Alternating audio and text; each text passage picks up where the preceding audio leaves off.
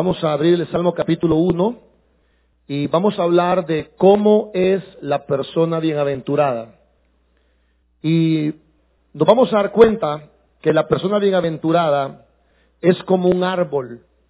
La Biblia compara a esta persona como un árbol que está plantado junto a corrientes de agua, que su hoja no cae, que da fruto en su tiempo y que todo lo que hace le prospera.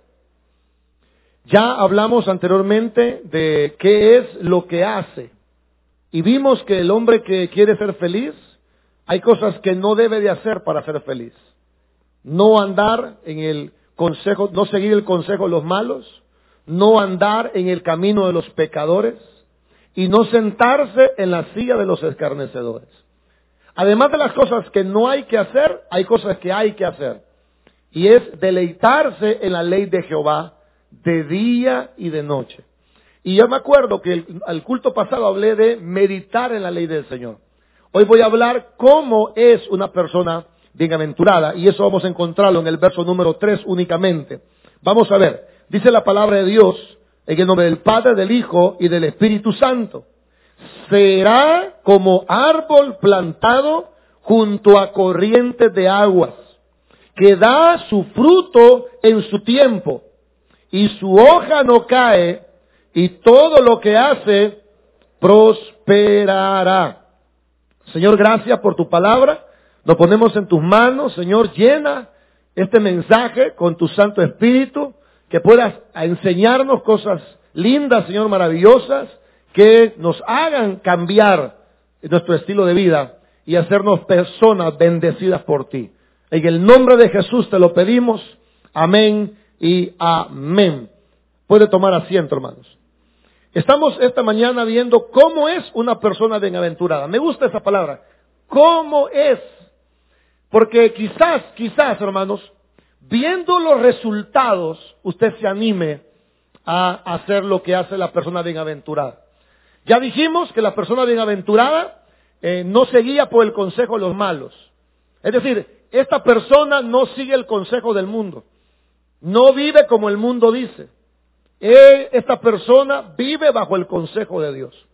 Esta persona no transita por el camino del pecado. Es decir, él, no anda eh, por la senda que todo el mundo anda. Él no vive como todo el mundo vive. Él vive de una manera diferente. Tampoco se sienta en la silla de aquella gente que se burla de las cosas de Dios. No tiene amistad con esa gente. Nos dimos cuenta que este hombre bienaventurado es un hombre que además que se aparta del mundo, también ah, es eh, la ley de Dios es su delicia, es lo que más le gusta, es lo que más le encanta. La Biblia es la fuente de su felicidad. Tanto así que en la Biblia esta persona medita de día y de noche. Y por cierto, quiero decirles que eh, estoy leyendo un libro de cómo meditar la palabra de Dios. Fíjense, hermano, yo tengo bastantes años de ser cristiano y también tengo bastantes años de predicar. Pero yo le voy a decir algo sinceramente, yo no sabía cómo meditar. Es decir, yo había hablado que hay que meditar, había predicado que hay que meditar, había enseñado que hay que meditar, pero soy honesto, yo no sabía cómo meditar. Yo cada vez que hacía, me siento estudiar la Biblia, yo hago un sermón, saco información, saco ilustraciones, veo las referencias eh, cruzadas que le llaman, donde un texto le explica mejor el texto que está leyendo. Yo lleno hojas tras hojas tras hojas de información, la estudio, la guardo en mi corazón, eh, la digo con mi boca, pero yo no sabía que era meditarla. Quizás usted tampoco sepa. Entonces yo eh, voy a imprimir un capítulo que se llama Cómo tener tu devocional personal, son como cinco páginas, lo bajan en, en la librería, por si usted quiere adquirirlo, vale como 25 centavos la copia. Ahí le enseña, oiga esto, paso a paso cómo meditar. Fíjese, una de las cosas que yo no sabía es que para meditar en la palabra del Señor, lo primero que hay que hacer es orar, escuche esto, orar pidiéndole a Dios que nos enseñe cuál es la aplicación de ese pasaje a mi vida. Eso es lo primero. Porque la Biblia no está escrita para que usted se la pueda de memoria, ni para que usted defienda su argumento, ni para que usted juzgue a otro. La Biblia está escrita para aplicarla a nuestra vida. yo le mandé esta información a un pastor, eh, bastante reconocido aquí en Ciudad Delgado. Le dije, pastor, lea este libro, le va a gustar. Dice que yo no sabía que era meditar, búsquelo, por favor, léalo. Y me escribió, pastor, ya leí el primer capítulo. Me he dado cuenta, me dijo el pastor, que yo no estaba aplicando la Biblia a mi vida. Porque la intención de leer la Biblia es que usted le pregunte a Dios, ese pasaje, ¿cómo se aplica a mi vida? Eso es meditar. Entonces, hay pasos para meditar. Por ejemplo, uno de los pasos que este libro que estoy leyendo sugiere es orar para que Dios nos enseñe cuál es la aplicación del pasaje. Lo segundo que este eh, libro nos enseña es que yo lea el pasaje en voz alta, haciendo énfasis en cada porción del texto. Por ejemplo, yo puse un ejemplo hoy por la mañana. Yo creo que todos conocemos Filipenses 4.13, ¿verdad?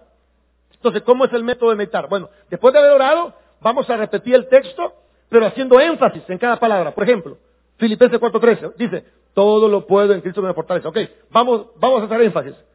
Todo, ahí está el énfasis en la primera palabra, todo, lo puedo en Cristo que me fortalece. Ahora, ¿qué pensamiento viene a su vida cuando dice, todo lo puedo en Cristo que me fortalece? Entonces, usted dice, bueno, este pasaje me está diciendo que yo puedo alcanzar todo porque Cristo me fortalece. Luego va a la siguiente palabra, todo lo. Y usted le dice, todo lo puedo en Cristo que me fortalece. ¿Qué es ese lo? Bueno, ese lo habla de mí. O sea, soy yo el que debo hacer la acción. Luego seguimos todo lo puedo. Ah, yo tengo capacidad, yo tengo poder para lograr todo porque Cristo me fortalece. Luego sigo, todo lo puedo en Cristo que me fortalece. ¿Qué significa ese en? Ese en significa mi nueva posición en Cristo. Ahora que estoy en Cristo, yo puedo alcanzar todo porque Cristo me fortalece.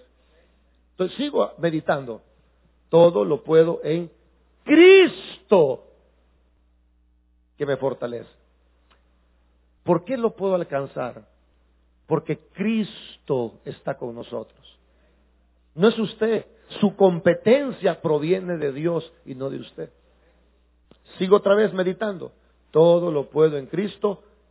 ¿Qué?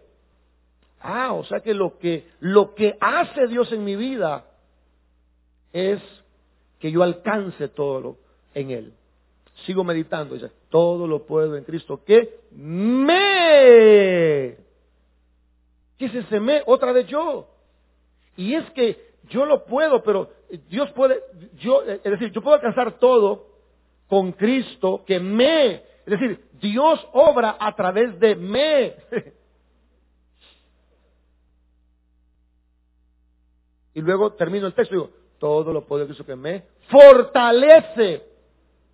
Ah, o sea que Dios no me pone, no me pone las cosas más fáciles. Dios no, no me pone la cosa más sencilla, no. Dios me da fuerza para que yo alcance todas las cosas. Eso es meditar. Luego, luego, eh, el método sugiere que usted eh, vea si en ese texto que leyó, por ejemplo, en ese texto habrá alguna promesa de la cual tenemos que adueñarnos. Yo creo que hay una promesa. ¿Cuál es la promesa? Que yo todo lo puedo en Cristo que me fortalece.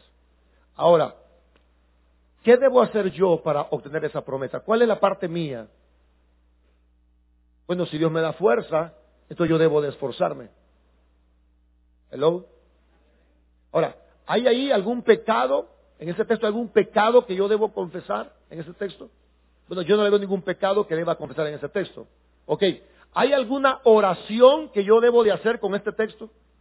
¿Debo orar con el texto? Podríamos orar y decirle, Señor, te doy gracias porque yo sé que lo puedo todo porque tú me fortaleces.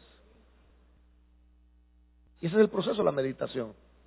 Luego, eh, sugieren que usted ponga su nombre en el texto. ¿Cómo sería? Giovanni Amaya lo puede todo en Cristo que lo fortalece. ¿Sí? A ver, hermano, solo recuérdeme su nombre porque ya me lo dijo, pero se me olvidó. Gilberto. Humberto, perdón, hermano Humberto. Hermano Humberto somos amigos, pero mi memoria me falla. Hermano Humberto, si usted estuviera leyendo este texto, Humberto debe decir, Humberto lo puede todo en Cristo que lo fortalece. ¿Cómo siente, hermano, cuando está su nombre metido ahí en el texto? Se siente un levantón, ¿va? Eso es meditar. Y luego, para terminar, todo lo que hemos hecho solo es meditar, pero el objetivo de meditar es que usted lo aplique a su vida. Eso es el objetivo, que usted lo aplique. ¿Cómo aplica usted ese texto?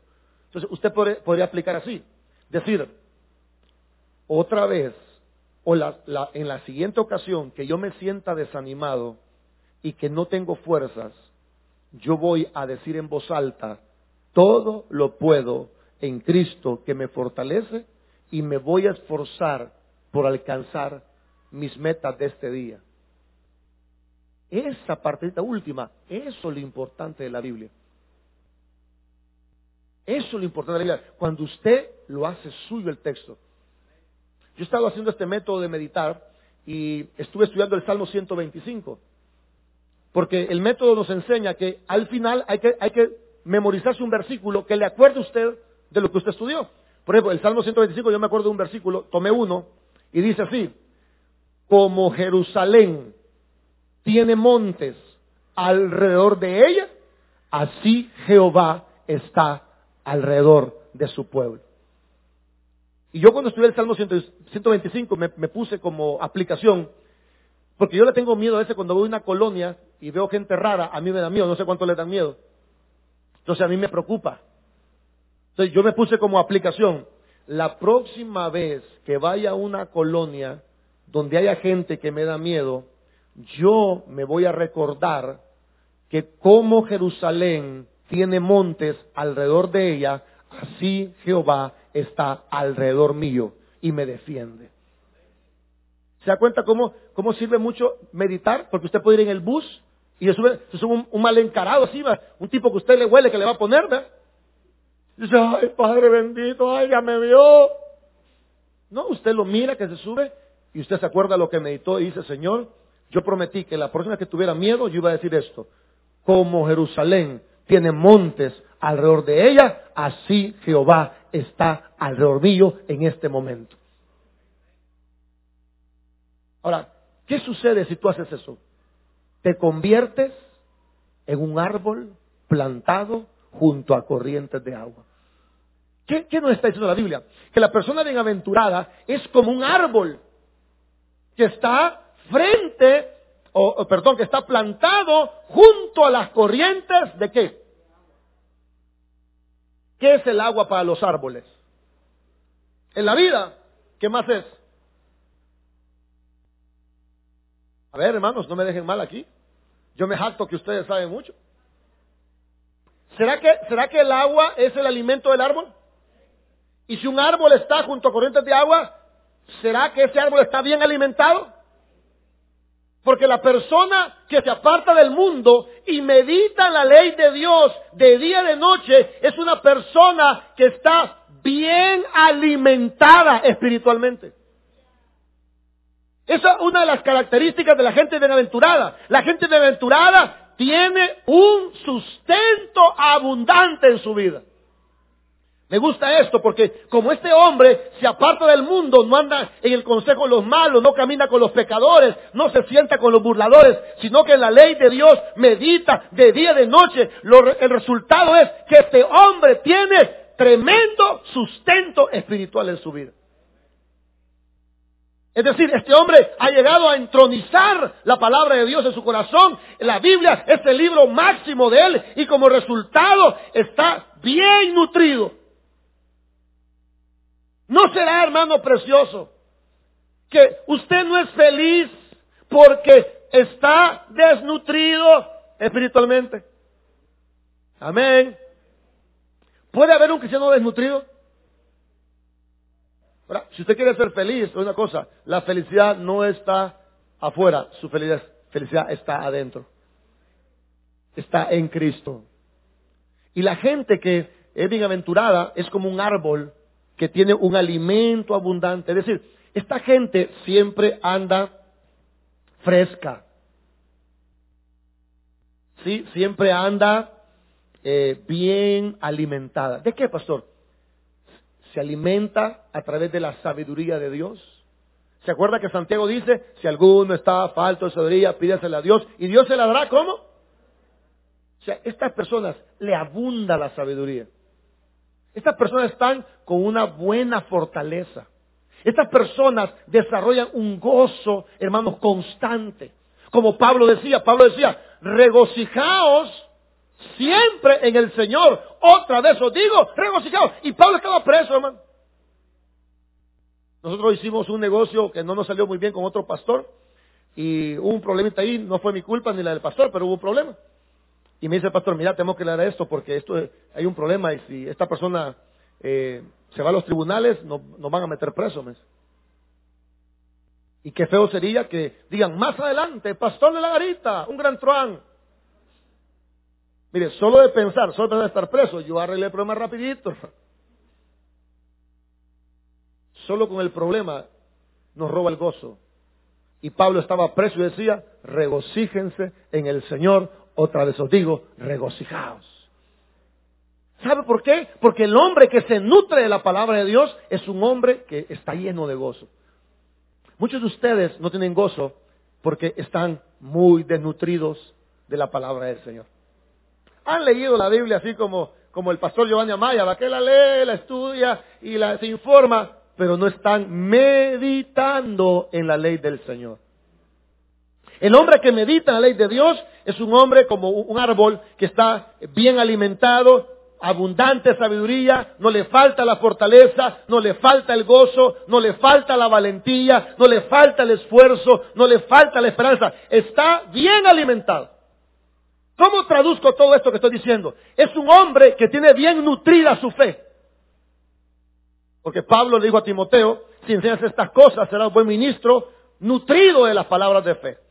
Entonces, la fe se nutre a través de la meditación. Y se lo quiero mostrar en Jeremías capítulo 17, versos número 7 y 8.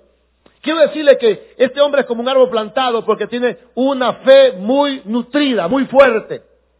Vea conmigo Jeremías 17, 7. Espero que se anime usted a alejarse del mundo y meditar en la ley de Dios de día y de noche. Este hombre es como el árbol porque está bien nutrido, su fe está bien nutrida. Jeremías 17:7. ¿Están ahí? ¿Qué dice ahí? Bendito el varón que se congrega en el Tadre. ¿Eso dice? Bendito el varón que tiene una Biblia. Eso dice. Bendito el varón que está dormido en el culto. No, ¿verdad? Bueno, el que está dormido no escuchó esto, le cuentan. Bendito el varón. ¿Qué nos hace bendecidos? Que confía en quién? En Jehová. Y cuya confianza es Jehová. Será como árbol plantado junto al agua, que extiende sus raíces junto a la corriente. No temerá cuando viene el calor, sus hojas estarán verdes. En el año de la sequía no se angustiará, ni cesará de dar. Fíjese, hermano, fíjese eso. Fíjese esto. Como este hombre, escuchen esto, como este hombre medita la ley de, Dios, ¿cuántas veces? O sea, hermano, le digo una cosa, si algo usted tiene que hacer en su vida, si algo debe cambiar este año, es meditar en la ley del Señor. Yo tengo un devocional, hoy con este método, yo digo, voy a hacer mi devocional. ¿Sabe cuánto tiempo me llevo en mi, no en el sermón, no en el sermón, en mi devocional personal? Cuatro horas, hermano. No sé si me, la yote no me da o qué, pero yo digo, voy a hacer mi devocional. Cuatro horas. Solo meditando. ¿Y sabe qué? Tengo que cortar, tengo que parar. Porque si sigo ahí viendo, seguiré que todo el día viendo el texto. Cuatro horas. No de hacer un sermón. Ese me tardó seis. Y a veces me tardo toda noche. Han habido noches que yo me siento a las diez de la noche en la computadora o a las nueve y me levanto en la computadora a las cinco de la mañana. Me baño, me cambio y me vengo. Para hacer un sermón. Pero para meditar me llevo cuatro horas. Ah, pero ¿qué provoca eso en mí? Estoy nutrido. Hello. Cuando yo estoy leyendo mi Biblia y medito, estoy comiendo sabiduría, estoy siendo fortalecido, me lleno de esperanza y sobre todo me lleno de fe. Porque la fe es algo que nos viene y nos viene por oír la palabra del Señor.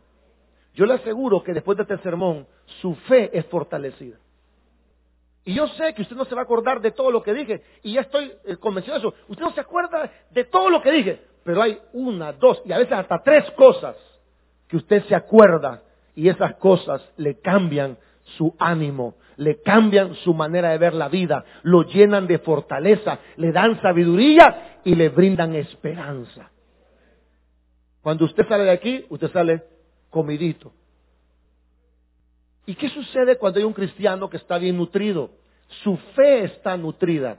¿Y qué provoca la fe nutrida? Bueno, la fe nutrida eh, nos hace como árboles junto a las aguas, que extiende sus raíces, que no teme cuando viene el calor. Me gusta esta palabra, hermanos, porque la Biblia dice que el calor son como las pruebas, son como las dificultades. ¿Y cuánta gente, hermanos, con un problemita, hermanos, ya está bien afligido? ¿Le pasa eso a usted? Que hermanos, dice, te tengo una noticia, ay no, decime qué, es. Ni le han dicho, usted está con una retorcijón. Y peor cuando le dicen, hermano, usted está que se muere. Hace poco yo recibí una mala noticia. Me puse preocupado. Mi papá tuvo un accidente en su vehículo, pero no fue muy grave, gracias a Dios. Entonces mi mamá me dijo, mira, tu papá chocó. Ay, hermano. Y antes del culto, cinco minutos antes del culto, hermano. Y uno, uno piensa lo peor, a uno lo, espera ensangrentado con el parabrisas enfrente del carro. O sea, uno, uno tiene negativo o no. Están aquí, hermanos preciosos. Cinco minutos antes del culto. Mira, tu papá chocó. Ay, hermano, yo sentía. Le dije yo, no, señor. Bueno, le hablé, no me contestó. Peor, hermano. Quizás en la ambulancia vaya y no me pudo contestar. Y dije yo, no, no, no, dije yo, señor, nada me ahorró el gozo. Tú tienes el control de mi papá, yo no puedo hacer nada pero tú tienes el control de todo. Si tú lo permitiste, tú sabes por qué, Señor. Después le llamo, hermano. No, solo los bumpers topamos con otra señor. Pero el que nutre su fe no teme cuando viene el calor. Porque las pruebas van a venir, hermanos. Y no podemos evitarlas. Pero lo que sí podemos hacer es estar nutridos de la palabra de Dios. Y cuando venga el problema, usted pueda decir, como Jerusalén tiene montes alrededor de ella, así Jehová está alrededor de su pueblo. Es bonito decir eso ¿eh? en el tiempo de la angustia. O cuando usted está todo quebrado, decir, bueno, yo, Giovanni Amaya, todo lo puedo en Cristo que me fortalece. Estaba leyendo también el Salmo 126. Hay un versículo que en todo el proceso de meditación eh, lo memoricé. Y dice, grandes cosas ha hecho Jehová estaremos alegres. ¿Sabe qué dice el texto? Que cuando usted está batido, acuérdese de las grandes cosas que Dios ha hecho y póngase alegre porque Dios le ha demostrado una y otra vez que ha estado con usted y lo ha sacado adelante. Así cuando vino un hermano hace poco, me dice, pastor, estoy mal de salud, me siento mal, y este hermano estuvo en el hospital, casi se muere, hermano. Pero pastor, yo me canso mucho, y le saqué la Biblia, le dije, hermano, le dije, Grandes cosas ha hecho Dios con usted. Así que esté alegre. ha quedado un poco cansadito el hermano, pero no se murió, hermano. Usted estuvo a punto de morirse. Dios hizo grandes cosas con usted. Hoy le cuesta respirar, pero Dios ha hecho cosas grandes y debemos estar alegres por lo que Dios ha hecho en cada una de nuestras vidas. Es lindo hablar así, ¿verdad? No, que mire, que fíjese que pues sí, que yo estoy bien fregado, que una mala racha, que me va a remar, si viera que este uñero así me hace pum pum y, que se me acabó la leche y que no me han pagado y que el carro se le ordenó los amortiguadores y que mi esposa ha cambiado y que mi hijo adolescente ya no me habla y viera que estoy fregado. No, no, no. No, no, no. Piense en las grandes cosas que Dios ha hecho en su vida. Cuando usted tenga problema, acuérdese de lo grande que Dios ha sido en su vida y diga, grandes cosas ha hecho Dios conmigo, así que yo voy a estar alegre este día. Eso es lo que ocurre. Eso es lo que ocurre cuando tú te nutres de la palabra de Dios. La tienes en tu boca, la tienes en tu mente, la tienes en tu corazón. Caminas con ella y cuando una circunstancia viene, tú le sacas lo que Dios ha puesto en tu corazón. No tienen miedo, hermanos, por el calor, ni su hoja estará verde. Y oye esto, quiero que vea esto. En el año de la sequía, como dice el texto que usted tiene, en el año de la sequía no se fatigará. Solo meditemos en este pasaje. En el año de la sequía, ¿qué dice? Dice en el mes de la sequía. Dice en el día de la sequía. Dice en las horas de sequía. ¿Qué dice? Ah, o sea que pueden haber años. Escúcheme, pueden haber años en tu vida que no veas resultados. ¿Cuánta gente se aflige? Porque dice, pastor, yo he esperado un año, yo he esperado dos años, yo llevo diez años. Un hermano, ese, su, primo Eva, hermano Morataya, esperó trece años en el penal. ¡Trece! Pero ¿qué pasa cuando tú estás nutrido? En el año en que no ves resultados, tú no te fatigas, es decir, tú no te angustias. ¿Por qué? Porque has hecho de Dios tu deleite. Y ahora lo más importante no es cuando Dios conteste, lo más importante no es si Dios le contestó a otro, lo más importante no es alcanzar cosas materiales, ahora lo más importante en tu vida es deleitarte en la ley del Señor. Y Dios ha dicho, busquen mi reino, busquen ser justos y todas esas cosas serán añadidas en el tiempo del Señor. Este hombre, en el año de la sequía, ni se preocupa. Porque hay temporadas que no, hay, no vemos resultados. ¿Verdad que hay temporadas que no vemos resultados? Usted está aquí en el culto. Mira, quiero contar un testimonio ya que me acordé de eso. Ayer una familia muy linda nos llevó a comer a un restaurante eh, donde quiero ver a mi papá después, cuando tenga un poco de fichitas. Donde le, le sirven la comida a usted. O sea, se la hacen enfrente. Usted se sienta y enfrente está una plancha, como la de las pupusas. Entonces, ahí era un tipo con un gorrito, hace así un saludo como samurái, empezaba a dar la vuelta a los cuchillos, hermano, los tenedores. Yo, yo tenía miedo que no me fuera a apoyar un ojo del hombre.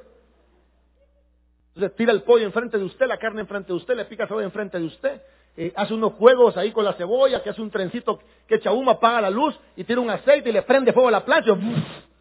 Y después todo con las pestañas bien quemadas. ¿Sabe, ¿Sabe? Yo casi lloro anoche frente a esa mesa porque vi, me vi a mí, vi a mi esposa, vi a mis hijos. Y yo me acordé cuando hace 20 años yo tenía dinero solo para dos pupusas. Y le compraba una pupusa a mi sobrina y una pupusa a mí.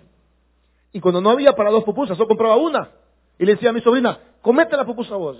Y tu, y tu tío me decía, no, ahí después cómo, comete la vos. Me acuerdo que mis almuerzos eran una minuta.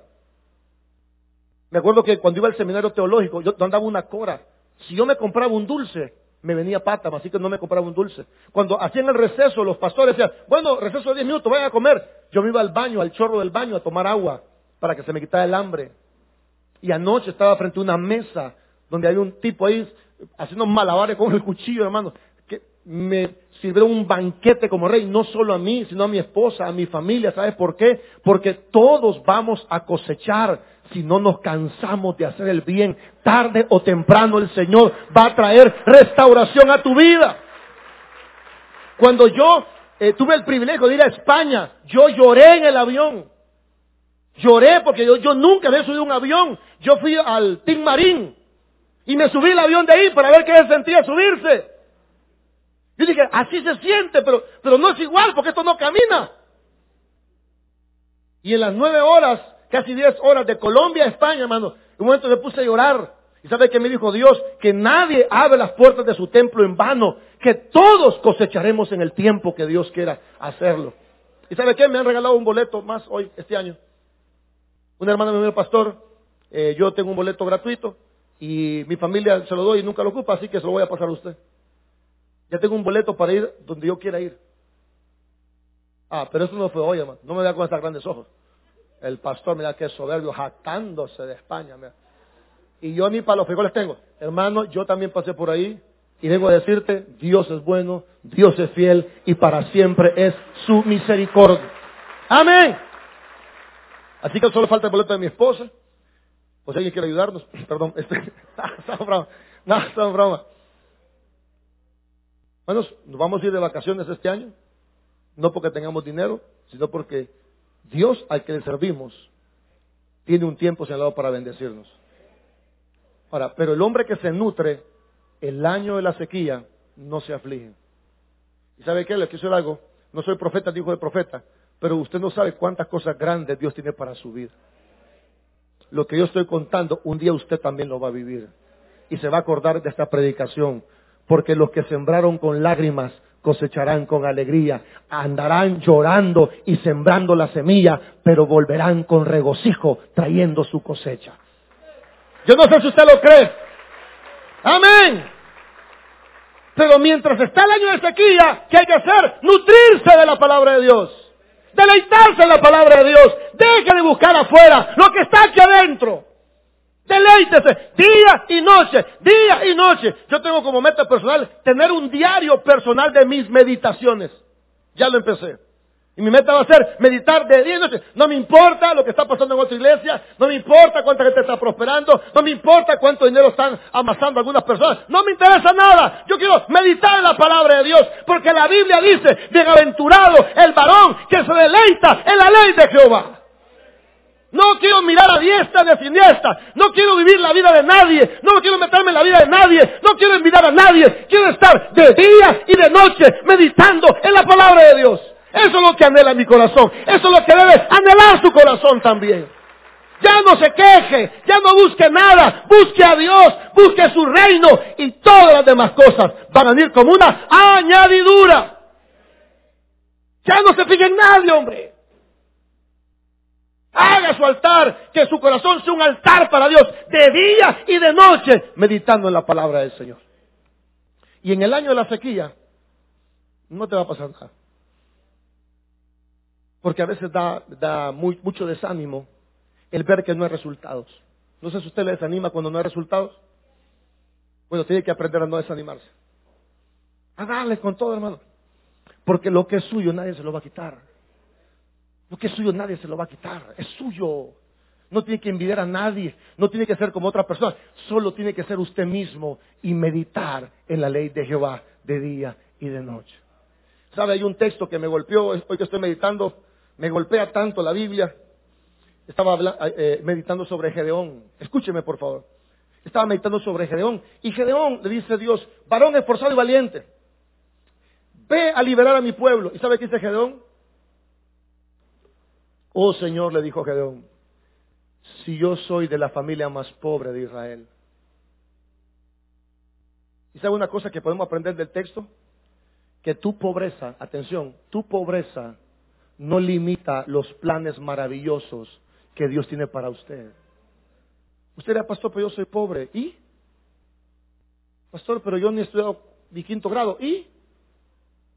Pastor, pero yo no me acuerdo de lo que usted dijo hace un minuto. ¿Y? No importa que seas pobre, no importa, es que no importa quién eres tú. Cuando Dios está contigo, no importa si eres pobre.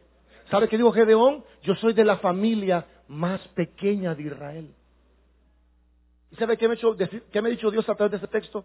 Que no importa si yo soy pobre. Dios ha dicho en su palabra que va a levantar al pobre y lo va a sentar en la silla de los príncipes. Y es donde estuve sentado anoche.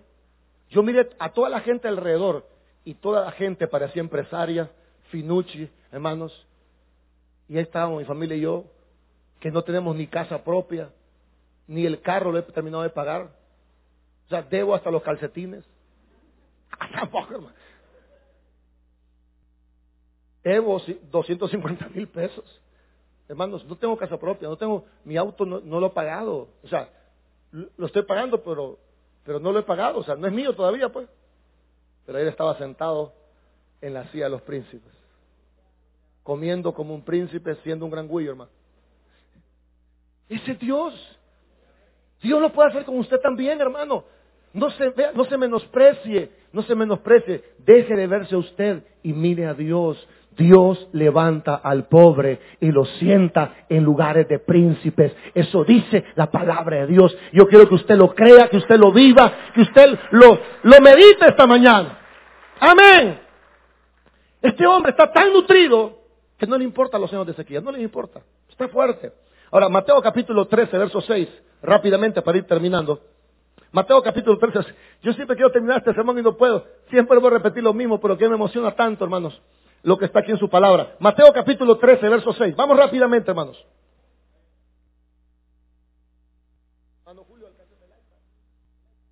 Frente de usted. Ok.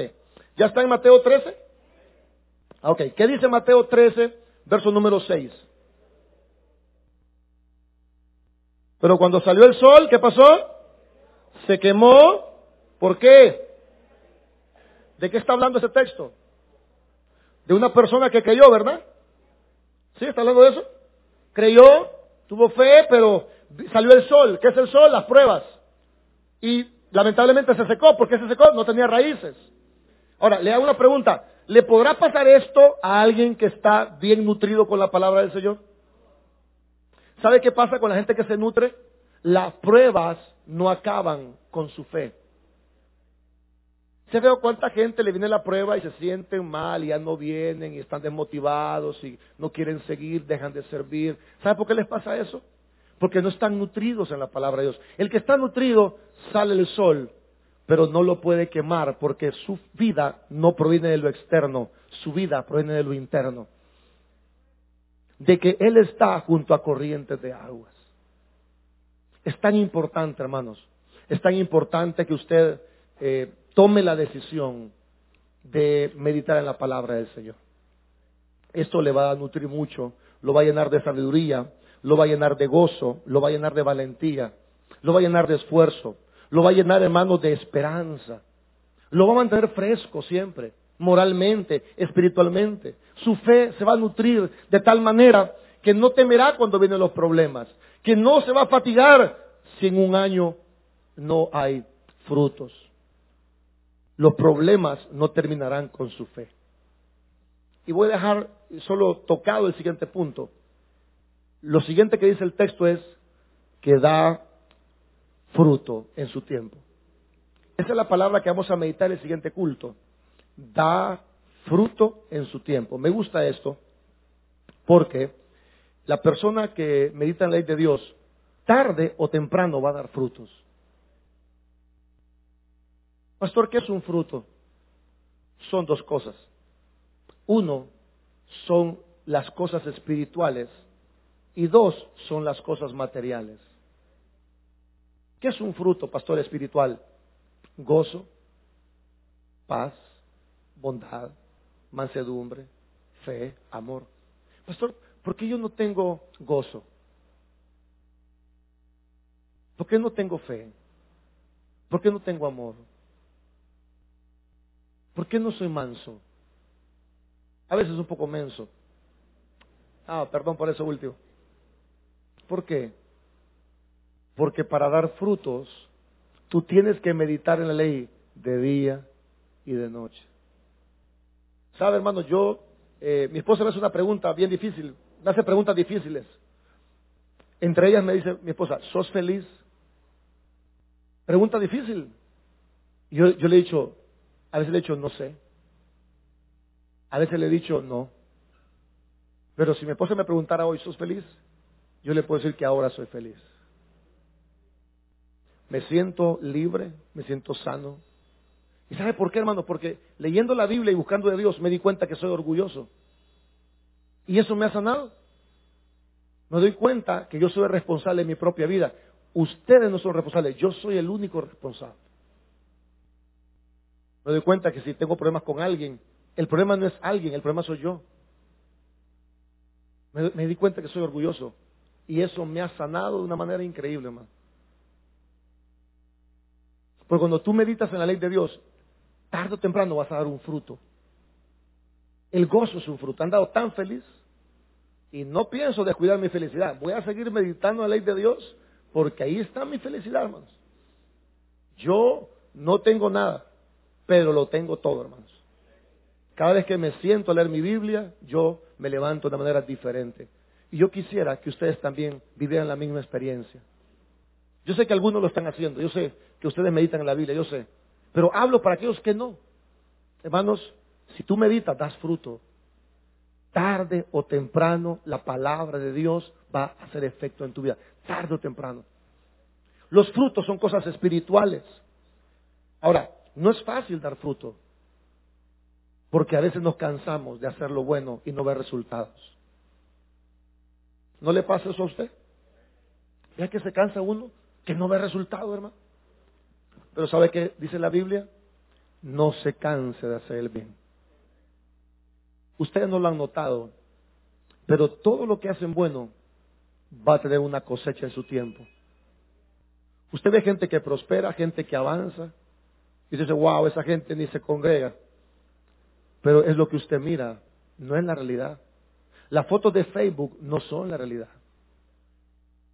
Las fotos de Instagram no son la realidad. Usted, quizás sin saberlo, es la persona más afortunada sobre este planeta. Quizás no lo sabe. Yo una vez le dije a Dios, Señor, yo no tengo casa propia, Señor. Yo no tengo nada, no tengo ni una cuenta de ahorros. Yo trato de ahorrar y lo termino metiendo en la iglesia. Señor, y Dios me dijo, hay cosas que tú tienes que nadie las puede comprar con el dinero. ¿Sabe? Llegar a mi casa y poder entrar con la conciencia limpia delante de mi esposa es una gran bendición. Decirle a mis hijos, vengan hijos, ¿sabe qué, qué dice mi hija? Papá, cuando yo me case quiero un hombre que sea como vos. Eso no lo compra el dinero. Irme a mi cama con mi esposa y acostarme con la solvencia moral de que he sido fiel, eso no se puede comprar con dinero. Cuando me levanto en la mañana, no me levanto pensando lo que hice anoche, y la rey anoche, no, me levanto lo más tranquilo, feliz de haberme levantado, un poco más viejo, pero feliz. Esa solvencia moral es una bendición. Como dijo el salmista, en paz me acostaré y asimismo dormiré, porque solo tú, Señor, me haces vivir confiado. Y eso no lo compra el dinero. Eso no lo compra la belleza. Eso, eso no te lo da Facebook. Eso te lo da Dios cuando te sientas y meditas en la ley de Dios de día y de noche. Yo sé que muchos de ustedes van a salir de aquí de lo más tranquilo, hermano. A comer, a almorzar, a pasarla bien con la familia. ¿Y cuánta gente hoy no sale por las cosas malas que anda haciendo? Algunos de ustedes están ahí, hermanos, muy nerviosos que no se den cuenta lo malo que ha hecho. Pero no viva así. Consagre su vida a Dios. Consagre su vida a Dios. Tome la decisión de entregarle a Dios esa área de su vida que no ha querido entregársela.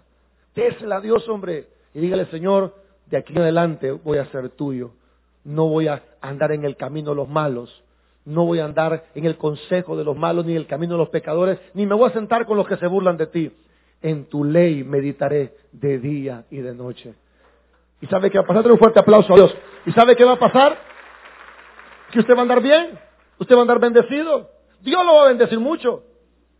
Va a ser como un árbol. Fuerte, frondoso, fresco, contento, feliz. Porque un hombre que se aparta del mundo y medita en la ley de Dios es como un árbol junto a corrientes de aguas. Démosle un fuerte aplauso al Señor.